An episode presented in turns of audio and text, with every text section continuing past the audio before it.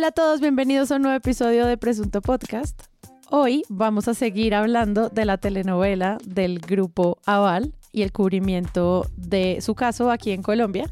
Y para esa conversación, aquí está presente Santiago Rivas. Hola, ¿qué tal? Bien. Siento que has visto muchos comerciales de Corfi colombiana recientemente. Me pueden decir Corfi. Puedes llamar Corfi. María Paula Martínez, bienvenida. Buenas, buenas. A mí no me pueden decir Corfi, nunca. Corfi, Corfi Martínez. Sería el, el, el protocolo social más demente del mundo, como si te puedo decir no. No, no puedes. Como- Pero así como hay bancolombios, debería haber Corfos.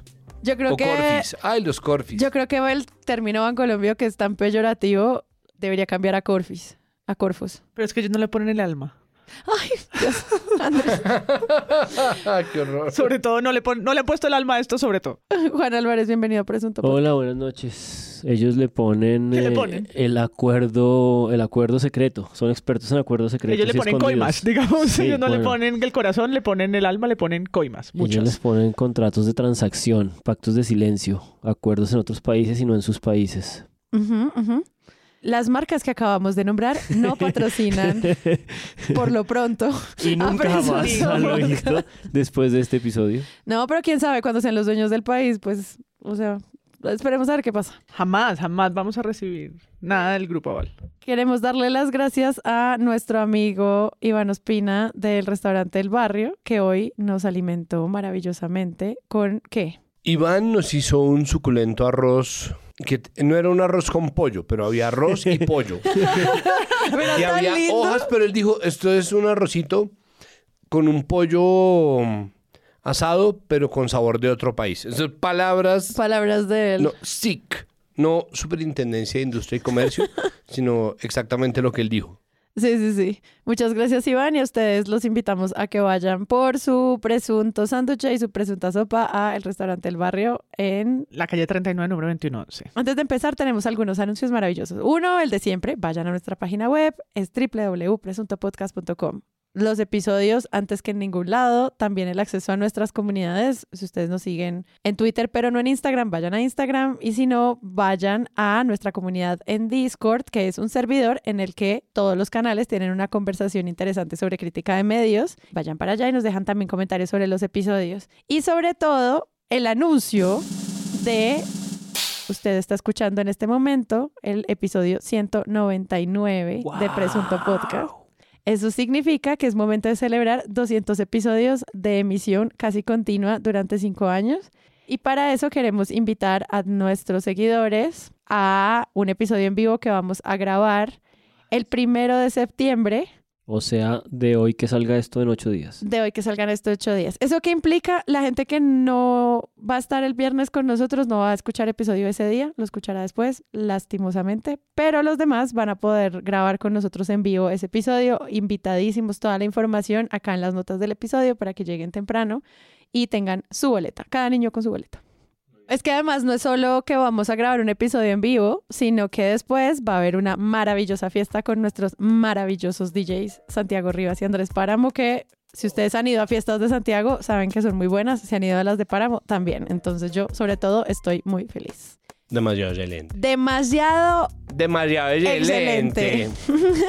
Ay, no, por favor, no me, no me quites el patrocinio que es demasiado importante.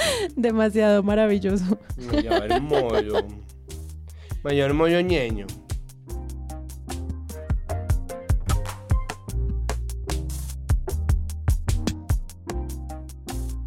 En coincidencia o no con los líos del Grupo Aval en Estados Unidos, la firma involucrada directamente en los líos de la Ruta del Sol 2 inició una estrategia de publicidad para acortar su nombre. De Corfi colombiana pasó a Corfi en los últimos cuatro meses.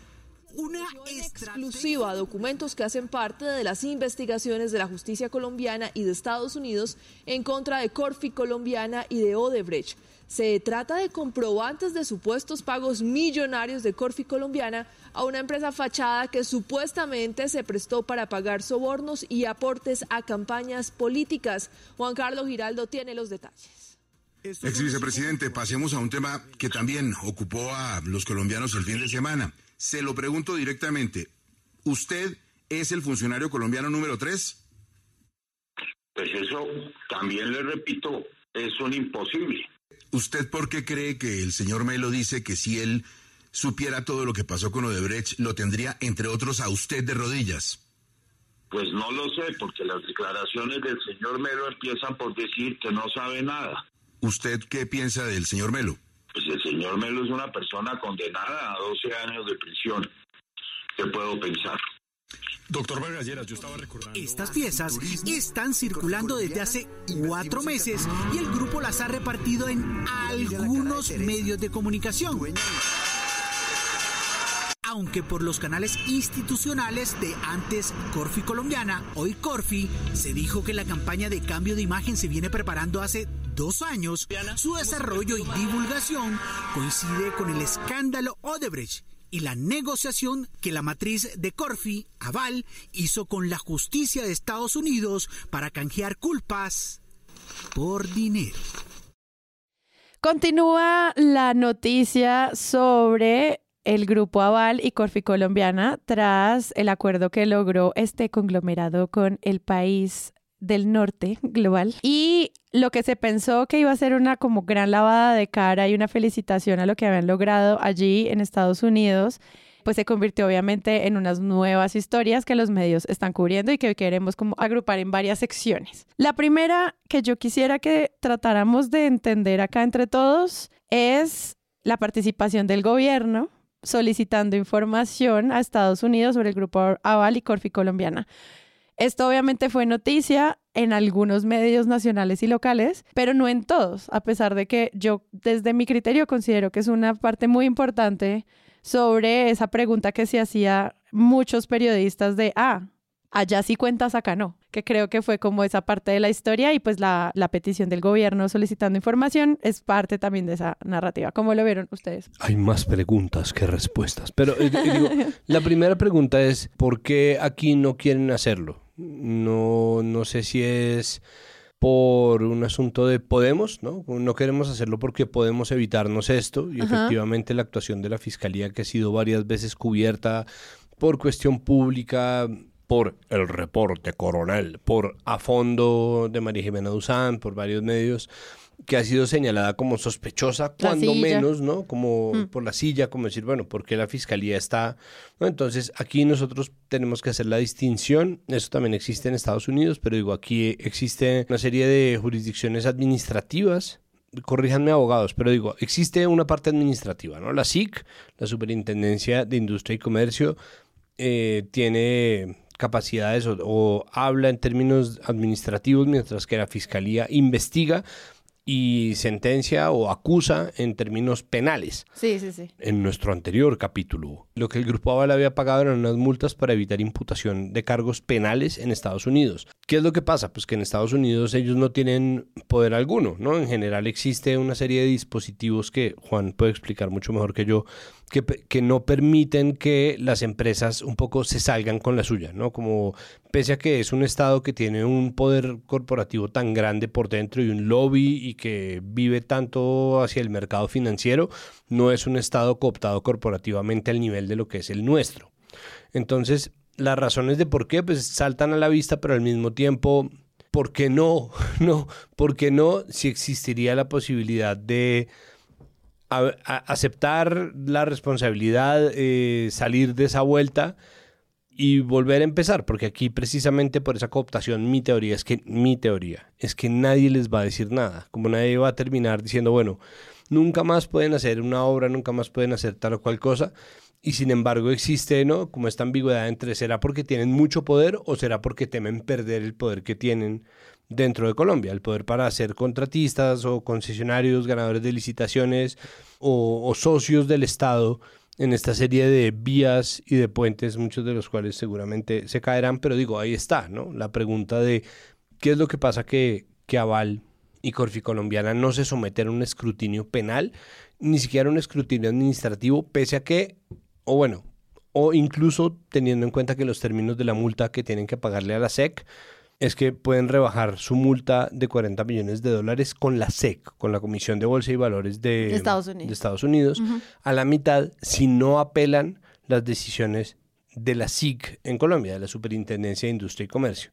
Tarán, tan, tan, y ahí está Melo, ¿no? Ahí está el expresidente de Corfi Colombiana. Yo creo que mediáticamente lo que pasó la semana pasada era lo que trataron de mostrar como el fin de un proceso de un proceso que lleva años, que nosotros más o menos tratamos de reconstruir, ¿no? Que es Odebrecht desde el 2014, qué sé yo, hacia adelante, y que entonces llegaba un poco a término, ¿no? Porque se tomaba una decisión en Estados Unidos, pero al final, y con esa lavada vergonzosa de cara que sucedió en algunos medios, ante lo que estamos es el principio de otras investigaciones. Es decir, Claro. ese acuerdo que Daniel Coronel repite varias veces, eh, el nombre correcto, que es ese acuerdo de juzgamiento diferido, que no es una multa ni una manera de corroborar su inocencia, sino lo contrario, ¿no? Es una Soy tan inocente que pago 80 millones de dólares. No, así lo hayan querido mostrar eh, de esa manera los medios, sino precisamente una aceptación colectiva de responsabilidad, pues lo que ha sucedido es que leyendo los anexos y los documentos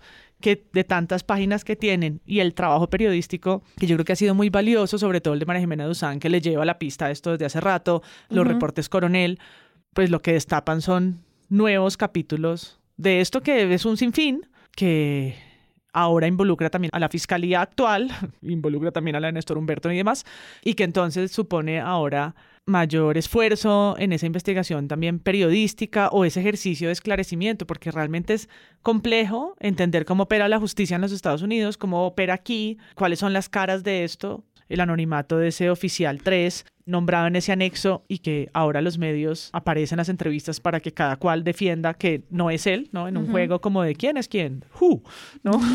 ¿Quién eres será? tú, ni tú, ni Sí, el tú. juego de Clue. De Sí. Clue. De- Clue de- o de quién es quién. Ese que uno separaba las cartas y iba descartando como por características con unas tabletas. Ese. Y yo quería reparar un poco en el cubrimiento del tiempo otra vez. Porque no sé si por, por curiosidad o morbo, precisamente pues por la propiedad de ese medio, ver la manera como lo siguen haciendo. Yo creo que es interesante que dicen cada vez más el conflicto de interés que tienen.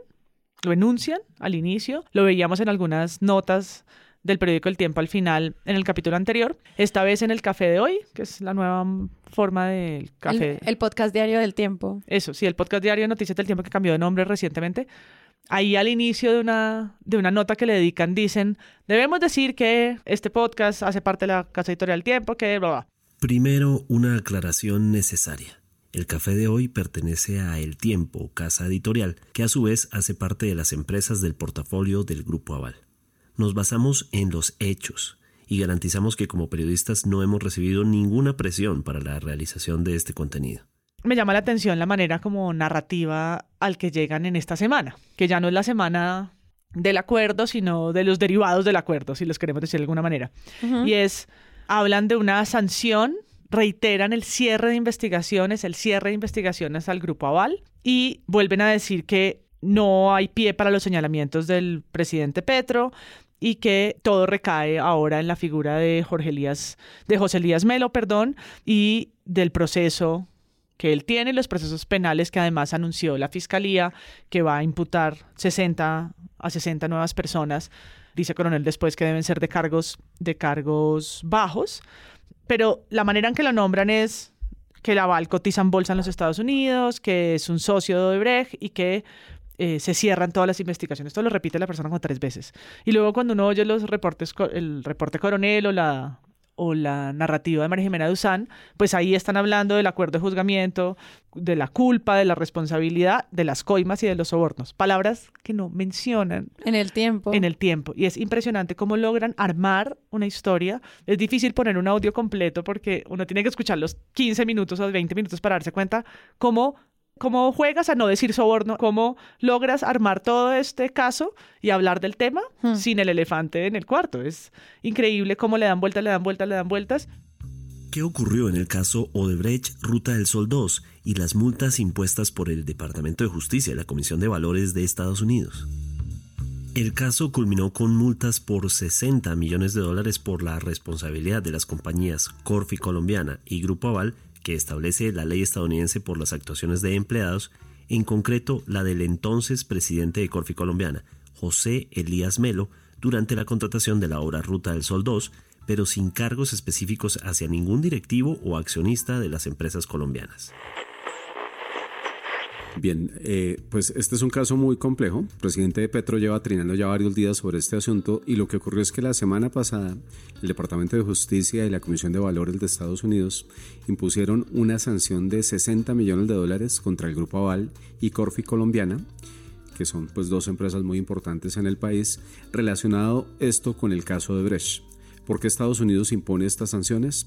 Impone sanciones, pero es también muy importante decir que cierra todas las investigaciones contra estas dos empresas, contra sus accionistas y contra pues, sus principales responsables. Eh, después de llegar a la multa de 60 millones que impone porque Aval cotiza en la Bolsa de Nueva York y por lo tanto se debe atener a las leyes norteamericanas. Leyes que señalan que cualquier responsabilidad de un funcionario en un caso judicial implica de todos modos una responsabilidad de las empresas. Cuando estamos hablando de responsabilidad eh, de un funcionario, nos referimos a José Elías Melo, presidente de Corfi Colombiana, y Corfi Colombiana en su momento fue socio de Odebrecht en la Ruta del Sol 2 en Colombia. En ese caso, la justicia colombiana condenó al señor Melo por participar en este entramado de sobornos y lo que dicen las autoridades en Estados Unidos es, si usted tuvo un funcionario que fue condenado en Colombia por este caso, tiene usted una responsabilidad y por lo tanto le imponemos esta sanción, esta multa de 60 millones de dólares. Hablan de, se cierran los señalamientos, el grupo Aval y Odebrecht, solo el que era director de Corfi Colombiana tiene un proceso penal. Hay otros procesos muy importantes que han sido anunciados por la Fiscalía y logran evadir los temas, pero de entrada uno lo escucha y dice, ah, pues están dando una declaración de interés al inicio y están contando Mm. lo que está pasando. Y sí, ¿no? Es como elegir hechos que rodean esto, mientras que al pasarse al otro lado y poner como dos columnas, uno podría poner toda la fila de palabras y decir, ah, ¿no? ¿Y la coima soborno, 3.4 billones, las, las personas que aparecen, las cifras que revelan en, en el reporte coronel, pues ascienden a, a otras platas que no se conocían. Hablan de cuánto ganó el grupo Aval, 32 millones de dólares como resultado de esos sobornos, ¿no? que son unas cifras que va a pagar 60 o 80 o 40 si se los reducen, pero ¿cuánto ganó? ¿Cuánto ganó? Si va a pagar en este acuerdo esa plata, ¿quién recibió finalmente los 3 cua- 3.4 millones? Si no es una persona, sino es la campaña de Santos. Es decir, todo eso se escabulle en las narrativas de los medios que están editorialmente comprometidos con el Grupo Aval.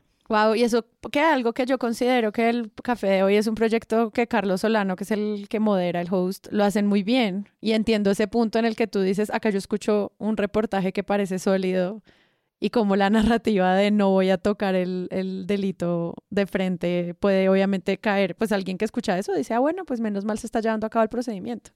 Yo sí creo que ha evolucionado. Hace una semana pocos medios resaltábamos el titular de la silla y demás, pero no se hablaba tan de frente de un soborno, una contribución ilícita, coimas por un monto, exactamente en qué tramo de la Ruta del Sol 2.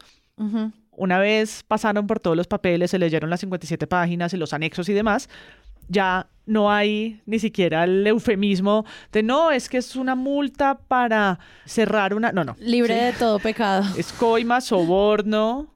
Esas son las palabras. Entonces creo que ya estamos en una semana en la que el periodismo se atreve por las evidencias a decirlo y los que siguen temerosos a usar ese lenguaje es porque tienen un conflicto que está declarado y no, ¿no? Está Ujú. declarado al inicio, pero eso no asegura que el contenido esté libre de ese sesgo. Claro, qué interesante, qué difícil igual para ellos también. Siento yo que detrás de este enfoque, que ha sido un enfoque pues eso, blando y de esconder desde la idea, no hubo cargos contra ningún directivo del Grupo Aval y se cierran las investigaciones. Detrás de esa manera de endulzar esta realidad, cuesta trabajo imaginar de qué modo hay como una decisión voluntaria de un periodista que está haciendo su trabajo cotidiano y no una orden de arriba bien clara y bien dirigida. Es decir, creo que en ese orden de ideas, por ejemplo, también me ha interesado mucho cómo así como hay este ejercicio de encubrimiento de nuevo de las consecuencias reales y, y significativas que hay detrás de este acuerdo diferido,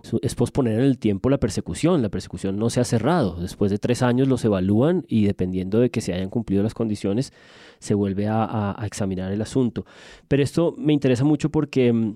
yo creo que este blanco y negro, esta idea como de, ah, en Estados Unidos sí, en Colombia no, pues no es del todo precisa y parte del esfuerzo que creo que están haciendo muchos medios para explicar la complejidad de que hay detrás de esto, ha sido la salida a medios de un sujeto que desde hace mucho tiempo se ha dado una pela grandísima con este tema, que fue un antiguo superintendente de Industria y Comercio, Pablo Felipe Robledo, de hecho virulento enemigo del gobierno Petro, al margen de todo, porque en esta semana hemos necesitado como de las explicaciones de entender qué significa todo esto. El hombre ha salido un poco a cobrar porque él fue el superintendente que en el año 2018 formuló pliego de cargos contra directivos del Grupo Aval, incluyendo a este sujeto que yo creo que todo el mundo evita mucho nombrar. Es increíble la cantidad de, de, pocas veces que aparece nombrado, que es Luis Carlos Sarmiento Gutiérrez, el hijo heredero de Luis Carlos Sarmiento Angulo, que es el presidente del Grupo Aval, el jefe y la cabeza de todo el holding de este conglomerado de empresas. Y este señor Pablo Felipe Robledo ha salido en medios, yo creo el primer lugar donde yo escuché fue en La Fondo, una fondo de María Jimena la semana pasada, en el que interrumpe su reconstrucción que lleva haciendo de seis episodios, va de todo este escándalo de Odebrecht Aval. Y lo que este señor cuenta es espeluznante, porque básicamente él recoge toda la información, uno de los cargos que él da en este pliego eh, administrativo, efectivamente, como dice Santiago, pero que tiene luego derivas de investigaciones penales, supondría uno, deberían existir. Pues que deberían porque se trata de corrupción, cohecho, hay una serie de cosas que de verdad no se necesita mucho conocimiento uno para de los, hay un problema Uno de los cargos es el hecho de que claramente tenían eh, información privilegiada, hicieron uso de un conflicto de interés, de hecho hay correos electrónicos, tienen los nombres de las personas, tienen la reconstrucción de los hechos muy clara. Y este pliego de cargos no prosperó en dos de los cargos contra estos altos directivos del Grupo Aval porque un superintendente nuevo que llegó dijo que habían caducado. Y luego, bueno, este señor Robledo yo lo he visto que salió por todas partes, salió por Blue, salió por muchos lugares, porque claro, una vez este señor hizo esta tarea, lo que él cuenta es que pues esta gente lo ha demandado por todas partes y le han montado una persecución gigante. Entonces, creo que en el fondo lo que está aquí un poco transparentándose es la capacidad de persecución del Estado frente a los momentos de corrupción enorme y gigantesca de peces de verdad grandes y no funcionarios públicos que van y vienen, sino verdaderos poderes dueños del capital de este país. Y en ese orden de ideas creo que el acuerdo con, Estados Unidos, que es una cosa que también cuesta mucho trabajo entender en toda su precisión, pues muestra cómo frente a un poder de persecución y de investigación del Estado, eh, como el Departamento de Justicia de los Estados Unidos, estos señores van con cuidado, van blanditos, llegan a un acuerdo. Eh, en ese acuerdo eh, difieren durante tres años todos los costos reputacionales que implican. Y en el Estado colombiano, que tienen bastante cooptado y que le cuesta mucho trabajo poder perseguirlos, Prueba de eso es que las dos sanciones que se han intentado, esta es de la superintendencia y la del tribunal de eh, Cundinamarca, las dos las, las, han revertido por una forma u otra, han logrado controlarlas. Eh, y yo creo que eso tiene que ver en el fondo con, con, una discusión que, que se deriva y que la conversaremos ahora en otro punto, y es sobre, sobre eh, la capacidad de fuerza del Estado de verdad enfrentarse a estos poderes que han construido su riqueza, porque el grupo Aval ha construido su riqueza en función de sus negocios con el Estado. Eh, y por eso es tan difícil para ellos aceptar responsabilidades de corrupción en Colombia, porque mal que bien, aquí existen leyes que los inhabilitarían por mucho tiempo a seguir cooptando los dineros y las rentas del Estado y no el tipo de capital productivo que podían haber eh, hecho. Sí, esto me deja pensando uno como en el dar por sentado que como la fiscalía cerró el proceso en 2019 de mm, en 2019 del hijo de Sarmiento Angulo, entonces ya no hablamos de él. Sarmiento Gutiérrez. Ajá, pues de Sarmiento Gutiérrez es como, no, pues es que no se encontraron pruebas en 2019, así que ¿para qué seguimos haciéndole cubrimiento?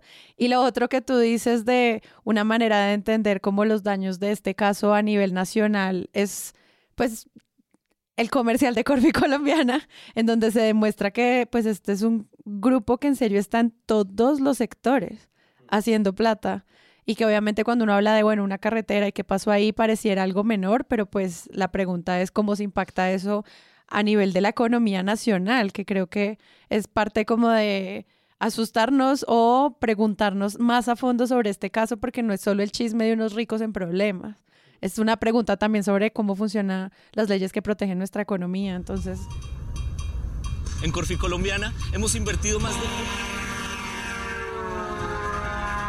para construir más de 600 kilómetros de modernas vías.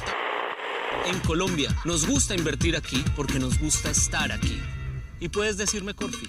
Y yo creo que esas preguntas son muy válidas cuando se hacen periodísticamente. Ajá. Y eso pasó en el reporte coronel en la W Radio, porque al finalizar eh, la información que da coronel, Julio Sánchez Cristo le dice, no, no, no, un momento, hay algo que yo no entiendo o algo que llama mi atención.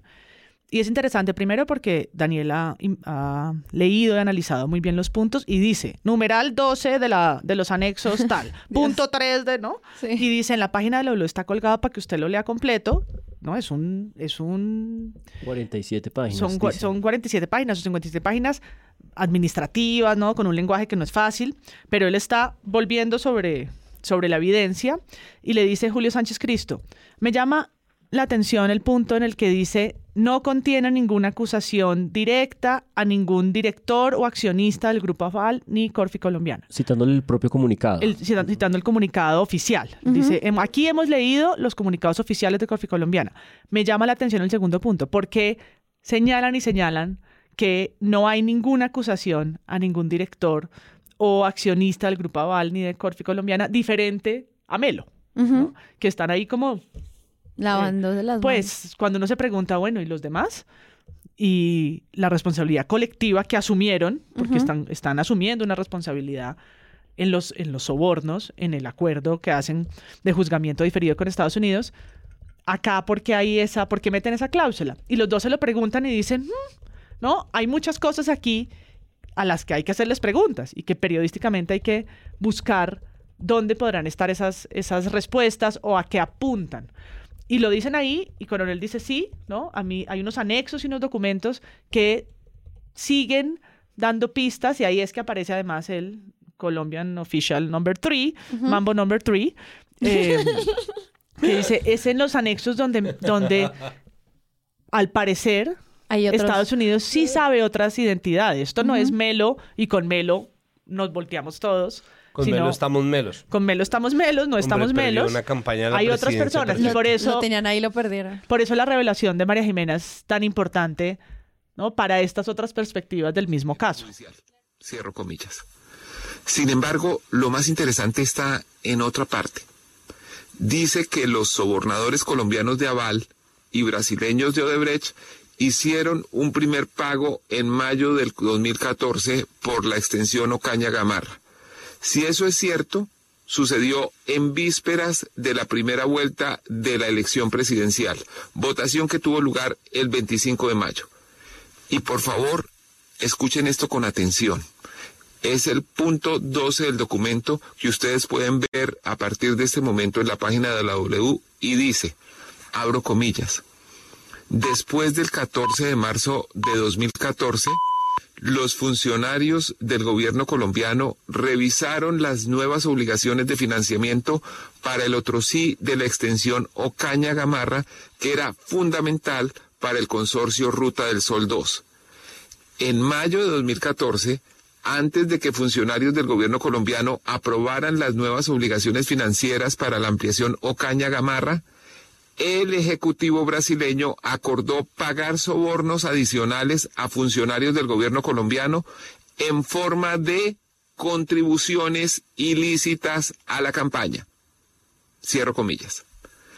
El papel también asegura que el Ejecutivo brasileño, que sería el Euberto Martorelli, le informó sobre el soborno al Ejecutivo de Corfi Colombiana, que según Aval es José Elías Melo, y que este último aceptó el esquema de soborno y autorizó los pagos a intermediarios a través del consorcio Ruta del Sol 2.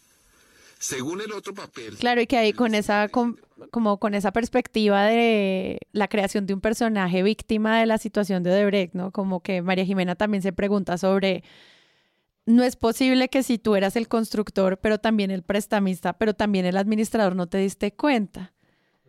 Está chévere que construyas esa historia, dale. Solo Melo se enteró, pero no somos tan torpes, al menos como somos perspicaces al darnos cuenta que no puede estarse en cabeza de una sola persona todas las coimas de un conglomerado de ese tamaño que luego tiene que llegar a un acuerdo con otro país.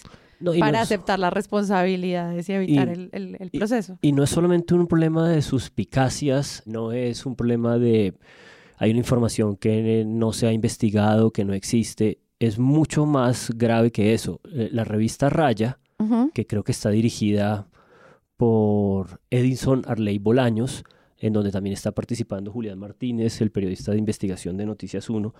Ellos vienen revelando este año varios, digamos, testimonios que se encuentran en la Fiscalía General de la Nación y simplemente con los cuales no se ha eh, prosperado en ningún sentido. Uno de esos testimonios es de Yesid Arocha, que fue eh, exdirector de la multinacional brasileña en Colombia, tuvo un cargo eh, como funcionario jurídico y en su declaración a la Fiscalía en enero de 2020, eh, lo que Arocha dice es que la persona a cargo de toda la circulación de la información dentro del grupo Aval y de contacto con Odebrecht era Néstor Humberto Martínez y que eran órdenes de Néstor Humberto Martínez las que hacían que en el camino a llegar a ese contrato de transacción ellos nunca eh, hablaran de contratos, sino que en el contrato de transacción se hiciera, digamos, una globalización del problema sin especificar nunca contratos. Es decir, es muy claro que Néstor Humberto Martínez fue el cerebro que ideó, una vez se enteraron que tenían problemas serios porque había información de coimas, de pagos,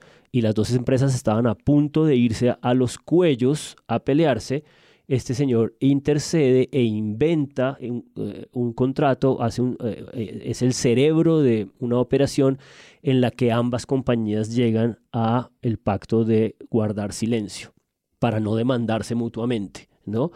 Y este señor hace esa operación, es decir, hace una operación de ocultamiento, esto es una revelación que hizo desde, en algún punto creo que el 2018, antes de todo el escándalo con Pisano, eh, María Jimena Duzán, este señor Néstor Humberto Martínez es el cerebro detrás de una transacción para intentar ocultar estas diferencias que habían de pagos y de platas entre las dos empresas. Y luego, inmediatamente después, pasa a la terna, que hay mucha evidencia y hay muchas fuentes y muchos medios lo han publicado, una, una terna a la que él entra de manera tardía por presiones de Germán Vargas Lleras, entra a la terna para ser fiscal general de la nación y estallando internacionalmente el caso de corrupción más grande de América Latina, considera oportuno no decirle una palabra a ninguno de los magistrados que lo eligen que él estaba en información y había sido el cerebro que había llegado a eh, el acuerdo entre estas dos empresas en Colombia para que no hubiera información circulando. Y esta persona se hace fiscal general de la nación. ¿no? Hasta el punto de que existen demandas de nulidad luego de que nos enteramos en el 2018. Entonces, esto no es como un, un, como un blanco y negro en el que es que no se ha podido descubrir. No, hay un montón de información en la Fiscalía General de la Nación. Por eso acaban de imputar a 55 personas más. Acaban de imputar a 55 personas después de tres años y medio de no haberse movido. Y cuando uno va a mirar quiénes son las 55 personas, pues la fiscalía saca pecho y dice, no, es que son las 12 directivos de Odebrecht. Bueno, esos 12 directivos de Odebrecht, la mitad ya se fueron, eh, tenían esa información hace tres años. 36 son exfuncionarios públicos, 16 de ellos de la ANI, 9 de esos 16 son personas que están testificando en este momento en el juicio de Andrade. Esos testimonios los, los vienen discutiendo. eh, Noticias 1 ha sacado varias notas al respecto. En el fin de semana sacó dos muy importantes y muy poderosas porque Luis Fernando Andrade se está defendiendo, está llamando a sus testigos y la fiscalía decide imputar a nueve de esos testigos. Eso es una, eso imposibilita cualquier ejercicio de defensa. Después de cuatro o cinco años de este señor en un juicio tratando de defenderse, las nueve personas que tiene para testificar a su favor resultan imputadas. ¿Con qué seguridad van a ir ellas a testificar ahora? Eso es un mecanismo, una operación de la fiscalía para impedir que estas personas puedan participar. Quedan absolutamente intimidadas hasta el punto de que en las notas de Noticias 1 han mostrado al juez, cuando la noticia se da en febrero de este año, el juez diciendo, pero esto es un ejercicio de intimidación, o sea, señores de la fiscalía, si un testigo que viene a, este estrado a participar de este juicio, eh, nueve de ellos resultan imputados después de tres años y medio, eh, la información es un mensaje muy, muy violento de parte de la fiscalía. Entonces, ¿Quién va a venir a hablar? Sí, claro, el... eh, es, entonces tienen un montón de información, la están guardando, manejan los tiempos, tienen declaraciones. La revista Raya ha publicado ese testimonio que acabo de contar que está en la fiscalía de Yesida Rocha, también el de Otto Bula, cuando Otto Bula dice también que él entra en el negociado con tranquilidad porque le dicen que Néstor Humberto Martínez es la persona que está en, en la terna y que acaba de ser elegido fiscal.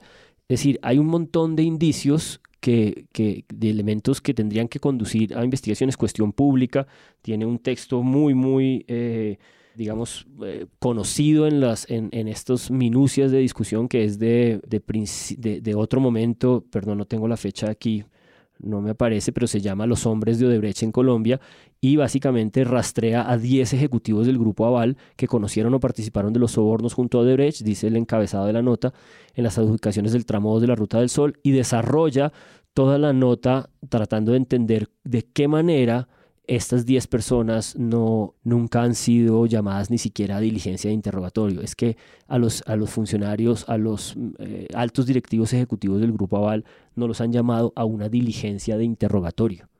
Claro. Y pues todos estos nombres se contrastan con las noticias de las que hablaba María Paula ahorita. Y es, no hay nadie nombrado.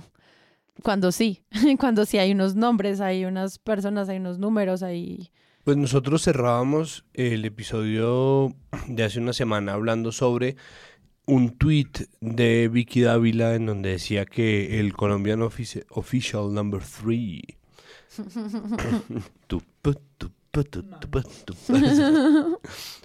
la Vallato number 3 era eh, Juan Manuel Santos, ¿no? Uh -huh. Y ahí empieza una tirada de pelota de un lado para el otro en donde lo que termina jugando también es el desprestigio gigante de los medios de comunicación colombianos. Pues el, el, problema de los grandes conflictos de interés y lo que supone o lo que se presupone el hecho de que esto es una cuestión que no debería estar ideologizada, pero termina estándolo finalmente. Es decir, nosotros lo estamos tratando de enunciar de la manera más clara posible, pero al mismo tiempo sí existe una pelea ideológica detrás de toda esta vaina. Claro. En donde se presupone o se presume que los medios más hacia la derecha están en pos de lavar la cara del grupo Aval y de Corfi Colombiana. Corfi. De... Mentiras, dijimos que no le íbamos a decir Corfi. No puedes decir Corfi. El... No puedo. Hola, soy Corfi. y por el otro. Y por el otro, los medios que se suponen progresistas y además el gobierno están entonces pidiendo que se impute, ¿no? Entonces vuelve claro. la cosa de el sesgo antiempresa, que es una cosa que tan a menudo se dice sobre el gobierno Petro y tan a menudo se habla sobre la gente en Twitter, ¿no? A quien muchos opinadores asumen o presumen como absolutamente desinformados e ignorantes del, del peso que en realidad carga el empresario colombiano, ¿no? Entonces existe una discusión que sí es ideológica existe una discusión que sí tiene tintes políticos y que lastimosamente está conectada también con quién está haciendo qué periodismo, ¿no? Porque ahí saltan, ahí está, Daniel Coronel, María Jimena Duzán, Cuestión Pública, están todos parados o parecen todos parados de un mismo lado, pero está al mismo tiempo es una cuestión de corrupción que en la retórica de todas las campañas políticas, y Colombia es un país que se la pasa en campaña política, debería ser supraideológico. Es decir, todo el mundo debería estar de acuerdo con que la corrupción es deleznable. Entonces, sobre esa base de discusión, pues existe obviamente una cuestión en donde para mí el centro sigue siendo el mismo y es el poder. ¿Quién está ostentando el poder? ¿Quién es el dueño responsable, doliente de ese poder y cómo ese poder que hay está tratando de mantenerse en su lugar a través de una serie de, en este caso y en el caso específico de los medios narrativas, porque obviamente eso no funciona así en lo jurídico, ni en lo administrativo, ni en lo penal. ¿no? El, el sistema de juzgamiento, acusación investigación se demora o, se da en tiempos distintos a lo comunicativo, a lo periodístico, que es algo que ya hemos hablado varias veces.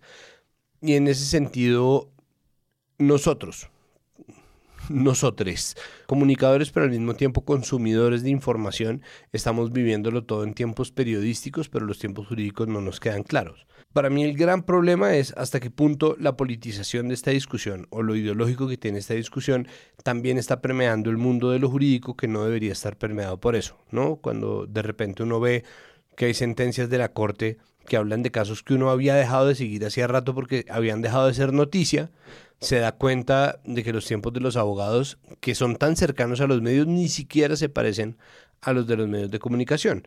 En este caso, cuando nosotros estamos viendo las multas que se le quitan, ¿no? las multas que, de las cuales se absuelve a los implicados en el caso de Brecht.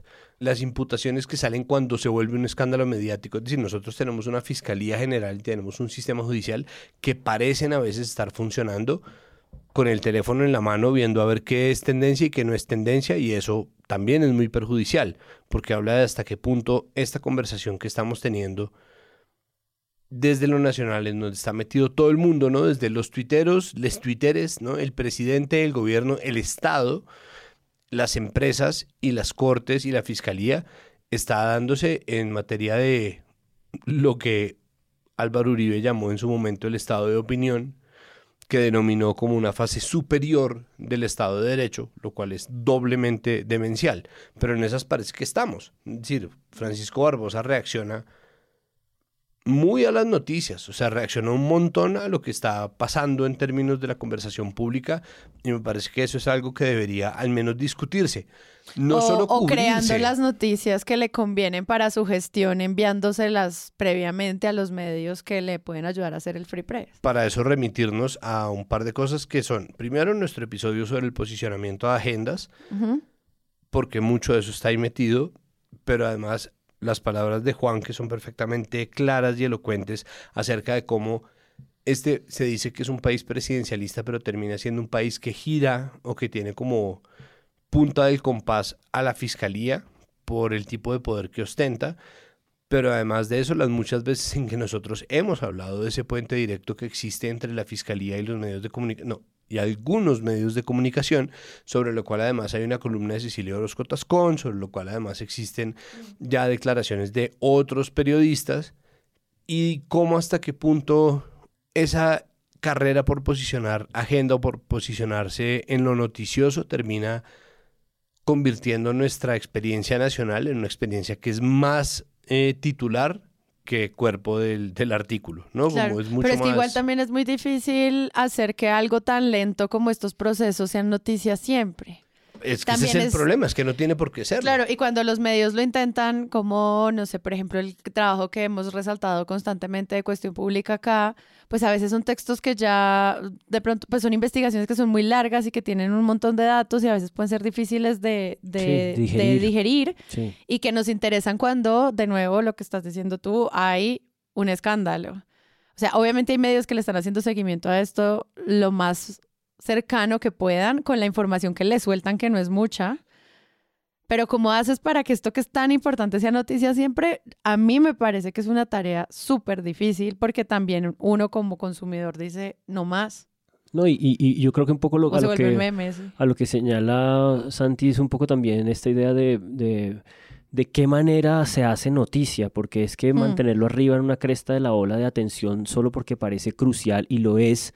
eh, estamos hablando aquí de la posibilidad de que uno de los grandes eh, grupos empresariales de este país que tiene control en todos los niveles de la economía haya participado de unas prácticas y unas estrategias de soborno y de cooptación del Estado de unos tamaños y durante, es que esto no es una coima que se pagó un año, esto parece que por lo menos corrió durante cinco o seis años permanentemente, son cientos de contratos, esto es un poco lo que, lo que descubre Pisano pasmado desde el 2013, que viene ocurriendo desde el 2009, dura, cinco, dura casi cuatro o cinco años tratando de que alguien le preste cuidado hasta el punto de que se enferma y se muere. ¿No? Entonces... Lo matan. eh, o lo matan, es, es materia de, de indagación. De hecho, no es materia de indagación. Su familia está tratando de que el caso se reabra para que se investigue más a fondo qué fue lo que pasó, sobre todo con su hermano, sobre quien sí es una muerte accidental muy sospechosa. Su pero, hijo. Su hijo, perdón. eh, el hermano de las, herma- de las que Sí. están ahora al frente de, de la discusión pública. Sí, mantenerse uno en la, en la cresta de la ola y, y sobre todo también saber cómo digerir la complejización de estas cosas. A mí me interesó muchísimo eh, la entrevista eh, en El Espectador y también en Los Danieles de Ramiro Bejarano, que salió un poco a hablar de todo. Y, y Ramiro Bejarano no es exactamente un gobernista, le ha dado durísimo al gobierno en, en, en, en estos meses pero, pero digamos como abogado y conocedor de ese mundo procesal y de ese universo al interior de la fiscalía, él salió a poner una cosa por delante muy, muy valiosa y es que esto no es una cosa que, que ocurre como en la fiscalía de Barbosa porque Barbosa es todopoderoso y punto. Esto es una disputa interna en la fiscalía. En la fiscalía hay gente, absolutamente miles de funcionarios agotados con el problema reputacional y la pérdida de confianza institucional en el que la Fiscalía General de la Nación está. Si usted coge una encuesta cualquiera y pregunta por el fiscal, la gente no cree en el fiscal, no cree en la fiscalía de Barbosa. Él eh, ha afectado el buen nombre de esa institución, donde hay gente magnífica, hay, hay gente muy dedicada a su labor, pero obviamente están padeciendo esa férula escolástica de tener a un señor que está pensando en él y solo en él. Y por eso estallaron esto ahora. Esa es una cosa que... Y eso porque eso es delicadísimo. O sea, una, una, sociedad que empieza a ver a la entidad a cargo de la acción penal, de la persecución y de la investigación con unos ojos tan cuestionadores y, generando tantas dudas de cada actuación cuando lo vemos, digamos, de la mano de la revista Semana. Vemos a un fiscal que va a todos los foros a los que puede a hablar del el atentado que le quieren hacer y a politizar toda su conversación. O sea, es un fiscal que lleva seis siete, ocho meses hablando más del gobierno y contra el gobierno que de los asuntos del crimen de los que tendría que ocuparse. Es de una delicadeza esta desinstitucionalización de parte de este, de este sujeto que, que me parece que las entrevistas de Ramiro Bejarano son como muy importantes para poner un poco el dedo en la, en el, en la llaga la, del, del, problema tan delicado que es que esta fiscalía se haya convertido eh, en una entidad claramente comprometida en este berenjenal de, de, de, de, intento de investigación del grupo empresarial más importante, si no el más grande de este país. Y por eso llama la atención como lo plantean de nuevo en el periódico El Tiempo, porque dicen, si bien el presidente hizo un anuncio el pasado martes y pidió a la Fiscalía que investigue a los destinatarios de las coimas y a la Cancillería que pida a los gobiernos de Estados Unidos y de Brasil colaborar, que eso no es procedente, que eso tiene líos porque el presidente está revolviendo peras con manzanas y mezclándolo todo. Al final es un llamado que va por la vía de, de pensar que la Fiscalía no tiene todas las garantías para hacerlo, que no las ha demostrado en la historia en la Fiscalía de Néstor Humberto Martínez, que de traer al abogado del Grupo Aval. Es que eso claro. ya no tiene ningún sentido. Eh, decir que porque hubo unas condenas durante su periodo sí colaboró con la justicia o ni siquiera es colaborar porque él era el fiscal, sino que no puso trabas, eso no es suficiente. Sí, cumplió con su tarea porque hay porque 100 hay par... imputados. Exacto. Como además no. el indicador de imputaciones, si fuera un indicador eso significativo. No, eso no es significativo, exacto. Y por el otro lado, en el periódico El País, creo que sale una nota también que organiza esta información y lo pone en términos de dinero, que yo creo que son tantos millones que de verdad a mí se me vuela la cabeza, como ¿cuánto? Pesos colombianos es imposible. Pesos colombianos es imposible. Ya, millón, ya, solo un millón de dólares. Es imposible. Es demasiado. Pero entonces, remarca dos cosas. Uno, que los nuevos datos que arroja todo esto, que es cuando yo digo que se cierra pero se abre otro nuevo proceso, deben sumarse a los otros casos de Odebrecht en Colombia. O sea, que no es como, ah, borrón, borrón. No, no. Ahí hay información relevante que permite la apertura de otros casos, eh, como los presuntos aportes a las campañas electorales de Juan Manuel Santos o de Oscar Iván Zuluaga, proceso que ya corre. Todo eso suma daños esos nuevos datos en el tramo que ellos eh, mencionan, suma daños por unos 129 millones de dólares. O sea, esto es dos veces la, el acuerdo. Y de esos solo han sido recuperados 4.3. Y estamos hablando de procesos que vienen desde el 2014. Entonces, pensar que es que sí avanzó, ¿no? Que qué tan eficiente, si queremos otro indicador, pues es muy bajo. Si estamos hablando de 4 millones eh, de 129. Y dice también en el, en el, en el artículo del país que el presidente señaló el martes que ese caso no puede quedarse solo en la justicia estadounidense. Yo creo que eso no es pensarlo como un tuit deschifloretado de, de, de, la presidencia. Es realmente un statement fuerte del que vamos yo creo que a seguir hablando acá. Es decir, eso va a ser noticia, no porque lo haya dicho de la manera que lo dijo, sino por lo que va a suceder ahora, ¿no? Esta es una solicitud express, ¿no? De, bueno, ¿cómo hacemos? Por eso la terna del fiscal también se convierte en algo completamente vinculado a esto, porque será quien es crucial, quienes se deberán atender esto, porque el, el- el que está va de salida. Claro, es que por eso me gusta esa frase que tú decías en la que citan como una mala práctica la idea de que es, es que se están mezclando todo. Es como, es que todo está mezclado, es sí, el o sea, punto. Lo empezó- Precisamente. lo empezó- Precisamente, Lo empezó a mezclar tu columnista cuando se hizo fiscal general de la Nación, ocultándole a los magistrados y al país un conflicto de interés del tamaño de una Sí. catedral. como El abogado, decía, el, abogado, de- columnista fiscal. del caso de corrupción más grande. El, el- el periodista Julián Martínez en la- de la revista Raya, creo que estaba en la revista Raya, no sé si hace freelance, junto a RTBC, publicaron hoy esta información y es que desde el 2020, y parece que renovado, no han podido precisar desde cuánto tiempo antes, existe un convenio entre la Fiscalía General de la Nación y el Grupo Aval para prestarle dinero a los funcionarios en modalidad de libranzas con, unas, eh, con unos intereses especiales. Es decir, la planta de la Fiscalía General de la Nación, que son 20, 30 mil personas, tienen un acceso a créditos especiales del Grupo Aval desde el 2020 por lo menos. Esta es la gente que supone que tiene que investigarlos Ah, bueno. y, es, y el banco que les presta dinero preferentemente es el, el Grupo Aval, son los bancos del Grupo Aval. ¿No? Esto lo, y esto todo es un poco el hilo que ha empezado a desarrollarse a partir de esta idea, bueno, hay que empezar a evaluar las inhabilidades, o sea, si esta gente aceptó prácticas de corrupción en los Estados Unidos, vamos a solicitar esa información, al mismo tiempo la defensa jurídica del Estado está diciendo, tenemos que empezar a entender y a investigar hasta qué punto el hecho de que existan sanciones o no no nos impide eh, en Colombia empezar a preguntarnos cuáles el, el- el- los impedimentos contractuales en los que puede estar incurriendo el Grupo Aval para seguir contratando con el Estado. Y eso, ciertamente, que creo que es a lo que apuntaba MP hace un momento, eso es señalarle, o sea, mostrarle los dientes de parte de Petro al Grupo Aval. Colmillos, Ahora sí. Porque eso es, digamos, golpear en su, en su, en su estructura de negocios de una manera que sí es, yo creo que una entrada en, en la guerra frontal mucho más, mucho más delicada, siguiendo su obligación constitucional. Pues, o sea, Petro está Mm. haciendo exactamente lo que la constitución le obliga. Sí, pues por eso yo quería empezar como volviendo al inicio circular del episodio de la reacción del Estado genera nuevas noticias para los medios. Desde cualquiera que sea el nivel del que evalúen eso, esa es como una gran historia en la que ya no es solamente la conversación sobre los dueños de estos conglomerados, sino también el papel de un nuevo gobierno frente a esto. Claro. Y si uno se pone a pensar en eso, pues se puede ir más lejos, a- también a la misma campaña y a la, la publicidad que se hace o no en contra de lo que podría significar la llegada de un gobierno como de Gustavo Petro. De nuevo te vincula como un montón, por eso cuando dicen esto no es ideológico, es como 100% lo es. Una cosita pequeña nada más de paréntesis. Esta investigación de, de la, del órgano, digamos, de control de la bolsa de los Estados Unidos es distinta a la investigación del FBI. Claro. Se supone que hay otra investigación en curso contra el Grupo Aval en los Estados Unidos y es diferente de esta.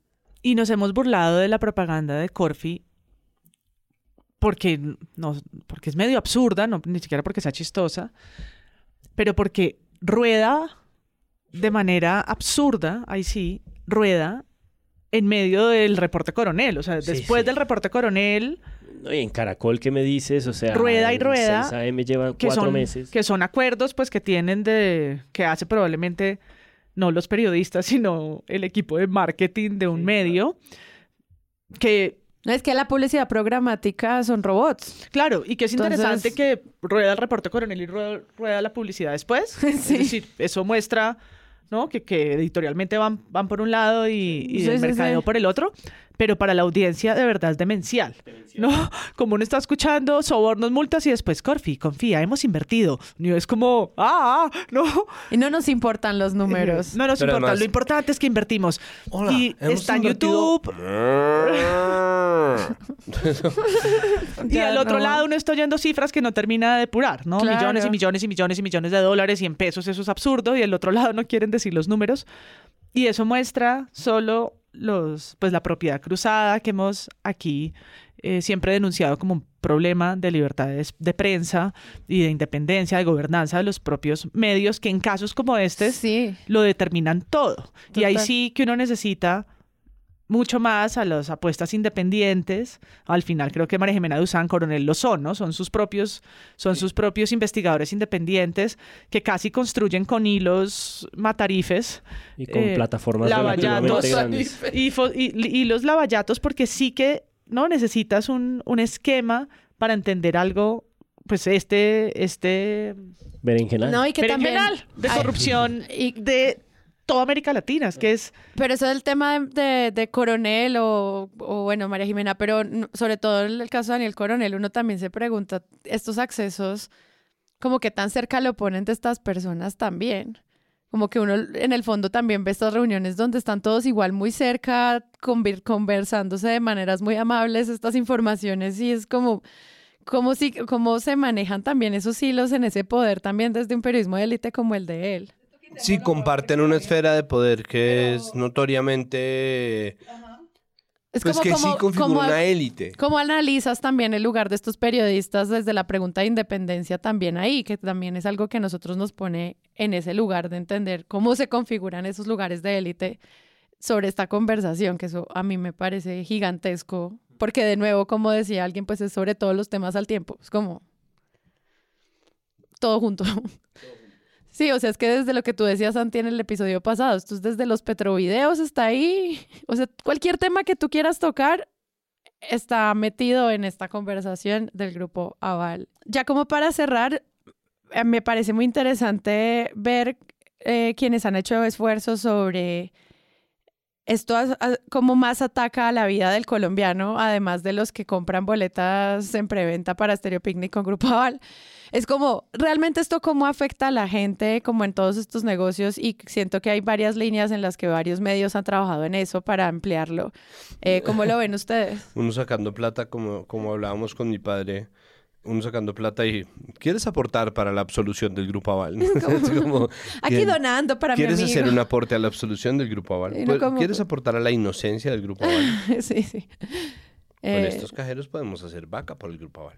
Sí, pues el asunto con los daños es, no, creo que este tipo de cosas se hace más allá del chiste de los cajeros para tratar de aterrizar un problema que si se descuida o que si se lo deja suelto puede convertirse en cosas de ricos, ¿no? Como, no, es muy fácil soltar, en España parece que no, pero es muy fácil soltar una revista Hola en la medida en que, claro, uno está muy interesado en la vida de la monarquía, en la vida de la gente que vive unas existencias absolutamente exorbitantes con respecto a la de uno, Hmm.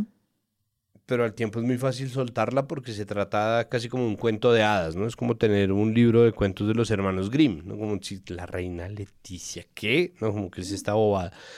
Pero se hace este esfuerzo, que me parece a mí es lo muy interesante de todo, que es un esfuerzo que existe en un nivel generalizado. Por ejemplo, los episodios de María Jimena Duzán acerca del asunto de Brecht, la reconstrucción del caso, son eh, episodios de 15 minutos, 10 minutos, 12 minutos, ¿no? Con la excepción de uno, que es un episodio que además marca especial, no lo mete en la nomenclatura que lleva. Va en 6. Va en 6, pero tiene un especial de 51 minutos, ¿no? Que si no estoy mal, la entrevista a Robledo. A Robledo.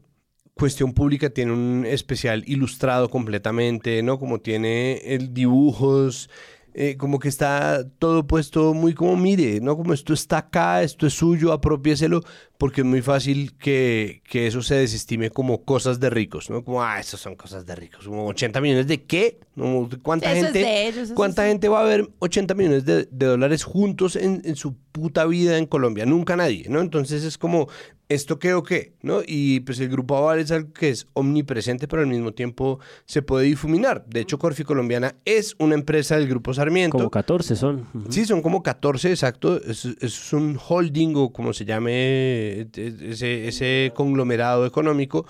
Todo pertenece a la misma persona y, y- y es muy difícil. Entonces, claro, si la gente está en Twitter y es la minoría de la gente, esa gente va a poder ver ¿no? lo del puente que se cae, la obra que no funciona, tener el mapa, pero esos son, perdón con los cinco tuiteros, pero son cinco tuiteros. ¿no?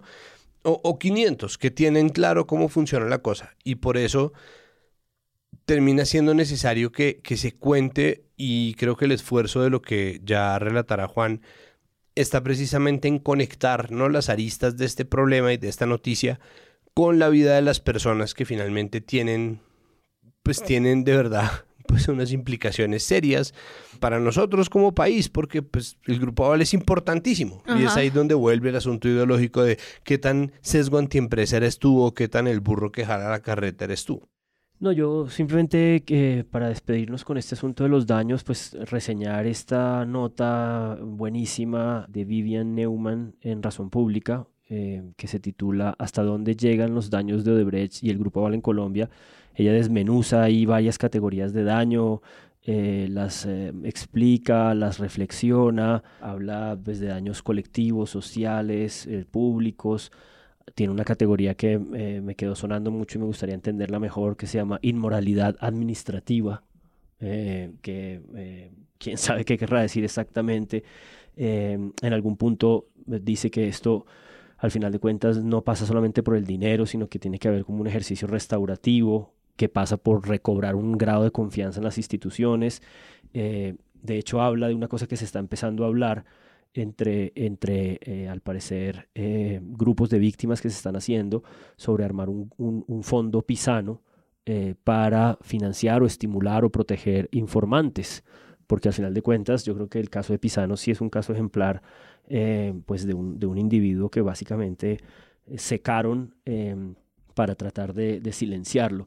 Pero pensaba en todos estos daños y, y pensaba también, digamos, en, en- en- en- en las cuantías cómo son calculables y cómo son eh, un- un- una manera como de organizar un sentido de, de- de- monto y de cálculo, pero cómo se calcula el daño que pudo haber producido para la institucionalidad colombiana una fiscalía como la del Néstor Humberto Martínez, que tuvo dentro de sus programas un programa eh, fuertísimo de persecución a la corrupción llamado Bolsillos de Cristal, y al final de esa mm, eh, administración eh, presentó un número muy orgulloso en Bolsillos de Cristal, que era el número de 3.000 personas imputadas. Por ejemplo, entre esas imputaciones hay un caso eh, muy, muy, muy famoso que se está empezando a, a terminar sus procesos judiciales, que es el de los testaferros de las FARC. En algún punto la Fiscalía de Néstor Humberto cogió como 6, 8 empresas, mm, 15, 20 familias y resolvió que eran testaferros de las FARC. Todos esos casos están fallando en contra del Estado a favor de esas personas. Esto fue, lo interpreta y lo ha cubierto mucha gente como un ataque al acuerdo de paz. Es decir, cómo se calcula una fiscalía que si estaba en función de una operación de encubrimiento, qué era lo contrario que estaba haciendo, qué era el complemento que estaba haciendo para esa operación de encubrimiento. Y creo que eso es una pregunta como muy grande. Yo quizás aquí tengo que declarar un propio conflicto de interés. Yo estoy investigando sobre esto, estoy escribiendo sobre esto. En algún punto pronto publicaré sobre esto y, tengo involucramientos personales eh, que no puedo, digamos, contar con precisión ahora, pero que anticipo que existen en mi lectura. Pero es un poco preguntarse por ese daño institucional más allá de los montos económicos y de estas nociones a las que tenemos más o menos consenso que existen para tratar de pensar estas dimensiones del daño. Yo quería solo repasar un ejercicio que puede ser eh, superficial, pero cuando uno pone cómo afecta Odebrecht la economía en Colombia, entonces aparecen. La ruta del sol quedó entre la espada y la pared. Esto es 20 de enero del 2017, una eh, noticia de semana. Luego, el golpe de Odebrecht a la economía, 2017. Cianuro, sospechas y testigos muertos, 2019. Titular de la BBC. Lo que debe saber del caso de Brecht en Colombia, 23 de mayo del 2019 en Telesur. Juas, juas, lo que debe saber ya se quedó recortico. Eh, ¿Qué es el caso de Brecht y cómo afecta a cada país de América Latina? 9 de febrero del 2017 en el país. Hay tesis de grado. Impacto de la crisis por corrupción de Odebrecht sobre el Grupo Aval. Es una tesis de el 2019 de la Universidad de los Andes de la Facultad de Economía. Sobornos y campañas implicados ocultos es de hace tres días del país. La Deutsche Welle del 2022, El Financiero del 2018, El Espectador del 2023. Red Anticorrupción Latinoamericana desde el 2016. Entonces, esto es solo para Un notar panorama, sí. lo demencial que es la cantidad de titulares alrededor. Yo creo que podría uno hacer un collage, Santiago Rivas, Pero es que imagina. con eh, con titulares casi jugando, quitándoles la fecha y ciertas palabras y darse cuenta de la repetición del círculo en el que estamos y lo difícil que es precisamente esa investigación de medios y el registro que deben hacer de las paradojas y las contradicciones que tiene todo este caso. Claro, si, si los cálculos eh, son precisos, se supone que los primeros pagos, las primeras coimas empiezan en el 2009. O sea, eh, estamos hablando de la infiltración a por lo menos dos campañas presidenciales porque la de Oscar Iván está aprobada, la de Santos empieza a cuestionarse, no sabemos y, qué y pasó. empieza, perdón, empieza a cuestionarse porque las fechas de ciertas cosas coinciden con la primera vuelta y demás, por ¿no? Que es lo que La- aparece en el reporte coronel. La coima que se paga entre marzo y mayo del 2014, justo en, la, en el principio de la primera vuelta, es decir, los indicios, incluso la Fiscalía General eh, en Colombia dice que eh, entró dineros a la campaña de Juan Manuel Santos, es decir, estamos hablando de un esquema de corrupción previo al carrusel de la contratación de Bogotá que no se investigó en ese momento, que comienza en el gobierno de Álvaro Uribe, que infiltra dos campañas políticas, que ya va en unos montos de millones de dólares exorbitantes y que no y que al parecer hasta eh, eh, la semana pasada la fiscalía nos da por cerrado con 55 imputaciones y hay una investigación del FBI en curso y hay un- un- una cosa aplazada por tres años para ver si se continúa la persecución contra el grupo Aval o no. Es decir, es una cosa que está tomando las dimensiones del tipo de infiltraciones a la institucionalidad colombiana que producía el narcotráfico. Exacto. O sea, y es de una longitud y una envergadura desproporcionadamente grande. Incluso aparece la solicitud de rectificación y de calumnia que no mencionamos, eh, que pide Néstor Humberto Martínez Ah, al sí. presidente Petro, porque Sí. el presidente lo acusa de no haber sido diligente en su, en su fiscalía eh, para, para lo que pasó con la Ruta del Sol 2, con los procesos de la Ruta del Sol 2, por su por su previo papel de abogado, es decir, su, Sí. su compromiso que tenía ahí, su, su conflicto de interés, quiero decir. Y Néstor Humberto Martínez dice que lo manda a rectificar porque eso es una calumnia.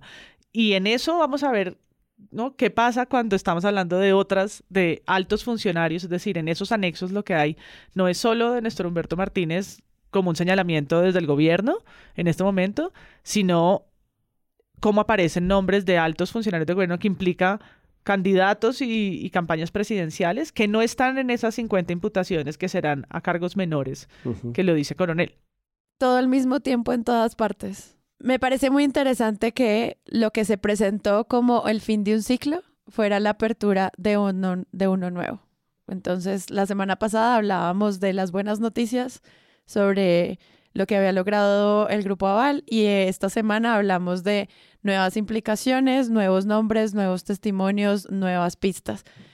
Todo lo que sirva para que podamos entender cómo funciona esto, en el fondo, es una eh, un gran insumo para los medios de comunicación y creo que el trabajo que tienen es muy difícil porque además son términos muy complejos, sobre todo cuando tienen que entender justicias de otros países e incluso, e incluso cómo se mueven las propias. Entonces, esperamos que eh, nos, este episodio les haya ayudado a desenredar un poquito. Nosotros obviamente sabemos que son muchas variables, pero eh, seguiremos haciendo crítica a esto, a ver cómo es que nos informamos.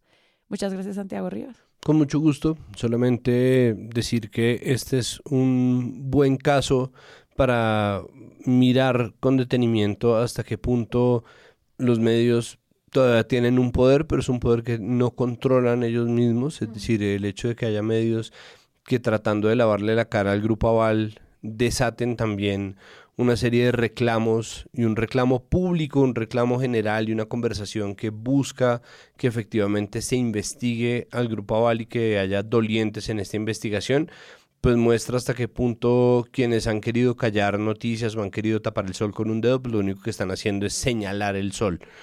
Y eso eh, tiene mucho que ver con con la manera en que nosotros entendemos nuestras noticias y hasta qué punto e- ese tratar de echar todo en un sanalejo lo que hace es desbordar los problemas y eso sí es responsabilidad de los medios, no porque no se fuera a desbordar de otra manera, sino porque es se percibe de una manera mucho más intensa cuando tratan de participar. Entonces creo que este es un muy buen caso de estudio que muestra los alcances de la desinformación en la que nosotros vivimos y de la cooptación en la que estamos. Muchas gracias, Juan Álvarez. No, hasta luego, buenas noches, que estén bien.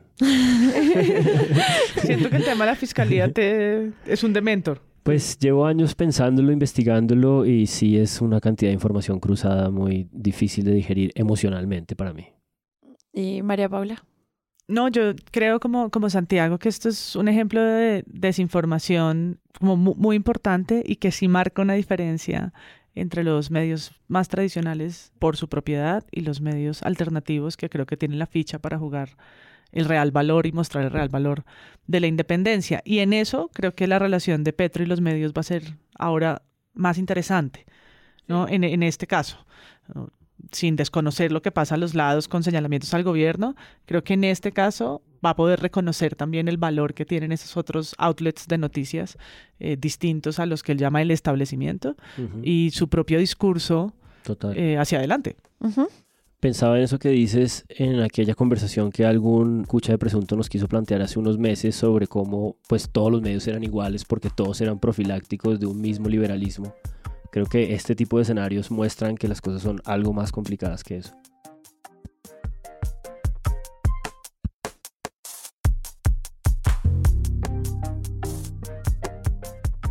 Si les gustó este episodio y quieren apoyar este podcast, los invitamos a que lo compartan en todas sus redes sociales. Esa es la mejor manera de crecer. Presunto Podcast es producido por Sara Trejos con el análisis de Santiago Rivas, María Paula Martínez, Juan Álvarez y Andrés Páramo. La postproducción la hacemos Rodrigo Rodríguez del Oro Podcast y yo. Nuestra asistente de producción es Paula Villán de Sillón Studios. Les invitamos que visiten presuntopodcast.com donde pueden ser donantes y parte de la membresía de Presunto. Con su ayuda podremos financiar este proyecto y diseñar mejoras para ser sostenibles y salir cada semana. Al mismo tiempo, en la misma página pueden encontrar el ingreso a nuestra comunidad de Discord, que si no saben qué es, imaginen un super chat donde cada tema tiene su propio canal desde una selección de memes y titulastres, pero también canales de crítica de medios sobre periodismo de género, internacional, ciencia, político, cultural y chequeos. Todo esto alimentado por la misma comunidad. También pueden escucharnos en nuestro canal de YouTube y en todas las plataformas de podcast. En algunas de esas plataformas nos pueden dejar calificaciones y comentarios. Eso siempre ayuda a que otras personas nos encuentren. Presunto Podcast es producido en Sillón Studios, una red de podcast independiente donde pueden encontrar otros podcasts. Gracias a ustedes por escuchar. La próxima semana esperen un nuevo episodio.